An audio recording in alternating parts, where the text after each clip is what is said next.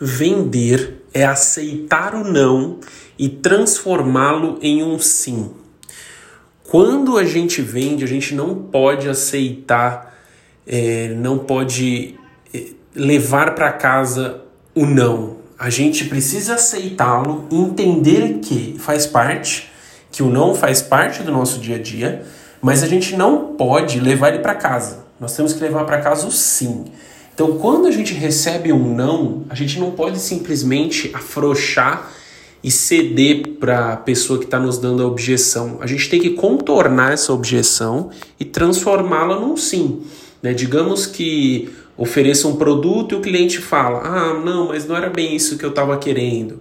Você tem duas opções. Você pode falar, ah, então beleza, muito obrigado. Ou você pode falar, entendi, cliente, não é bem isso que você está querendo. O que, que você está buscando? Me fala um pouco mais do que você está buscando para eu conseguir te ajudar. Esse produto ele não te atendeu aonde especificamente?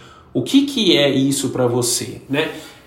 Isso aqui, eu entendi que eu tomei um não, mas eu já estou convertendo e transformando ele em um sim. Porque quando a gente faz isso, a gente aumenta a nossa conversão e a gente entende que o sim é nossa responsabilidade. O sim não é responsabilidade do cliente, é responsabilidade do vendedor.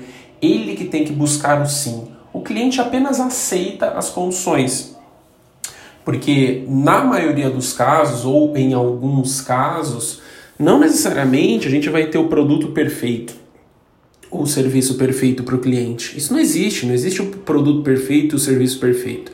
Existe aquilo que ele enxerga valor. Se ele enxerga valor, ele compra. Se ele não enxerga, ele não compra. E cada um enxerga valor em coisas diferentes, tá?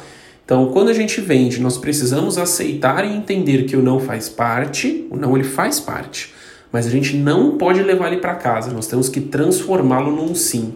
Porque é de sim em sim que a gente constrói a nossa meta mensal, nossa meta semanal, nossa meta diária, meta anual. É buscando sim, transformando em sim e não aceitando não.